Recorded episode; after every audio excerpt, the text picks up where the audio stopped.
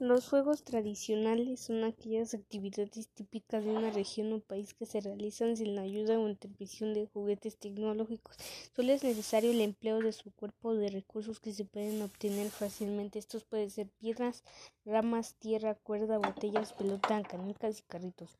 Estas actividades permiten que los niños conozcan más sobre las raíces culturales de su región, contribuyendo a la preservación de la cultura de un país que se permiten de generación en generación.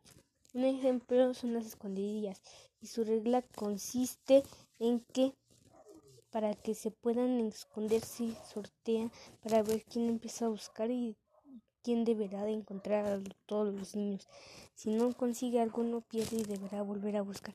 Mis papás cuando eran chicos lo jugaban y ahora en la actualidad nosotros lo hemos jugado con ellos y nos han enseñado otros juegos, pero desafortunadamente la tecnología ha hecho que varios niños ya no los jueguen.